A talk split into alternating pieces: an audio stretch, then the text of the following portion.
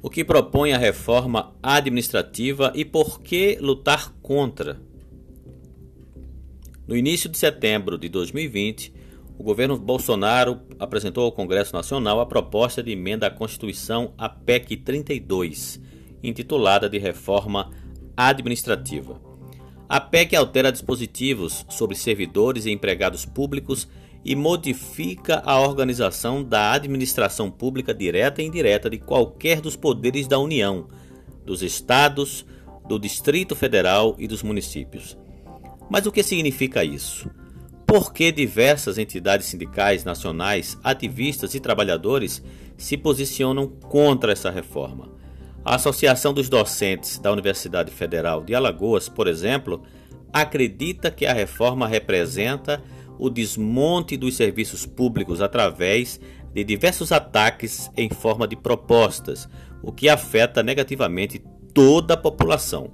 Confira os principais motivos abaixo. Novos regimes de contratação.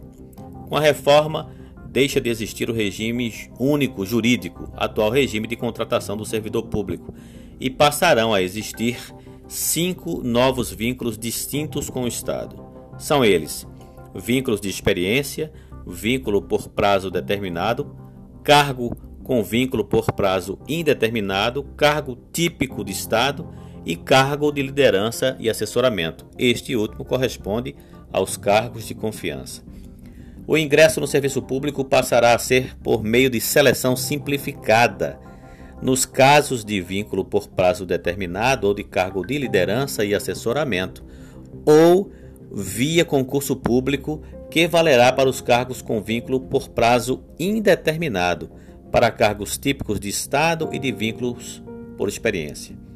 O vínculo por experiência será uma espécie de alternativa ao atual estágio probatório, sendo mais uma etapa do concurso público. Com isso, seriam chamadas mais pessoas do que o previsto no edital e a efetivação só ocorrerá após um período de experiência e quando o servidor for o único ou um dos mais bem avaliados.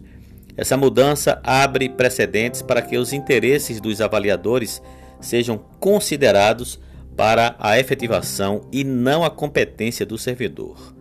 O cargo de liderança e assessoramento estaria supostamente substituindo os atuais cargos em comissão. Nesse caso, os servidores públicos efetivados não serão os únicos que poderão ocupar esses cargos, como ocorre atualmente. Quanto a isso, o doutor em Direito Administrativo pela Universidade de Salamanca, na Espanha, professor da UFAL e procurador do Estado de Alagoas, Fábio Lins, argumenta que pode se tratar de uma armadilha. Quando se diz que esses cargos de liderança estariam sujeitos a processo seletivo simplificado, as pessoas começam a aplaudir, mas ao mesmo tempo, lá no texto da PEC, se coloca que eles poderão exercer atividades técnicas, ou seja, atividades que normalmente são ocupadas por servidores concursados e efetivos. Então, tudo isso pode ser um precedente bastante perigoso, explica Fábio Lins. O texto da PEC 32/20 mostra ainda falta de transparência quando se refere aos cargos típicos de Estado e não especifica quais carreiras estão elencadas nesse grupo.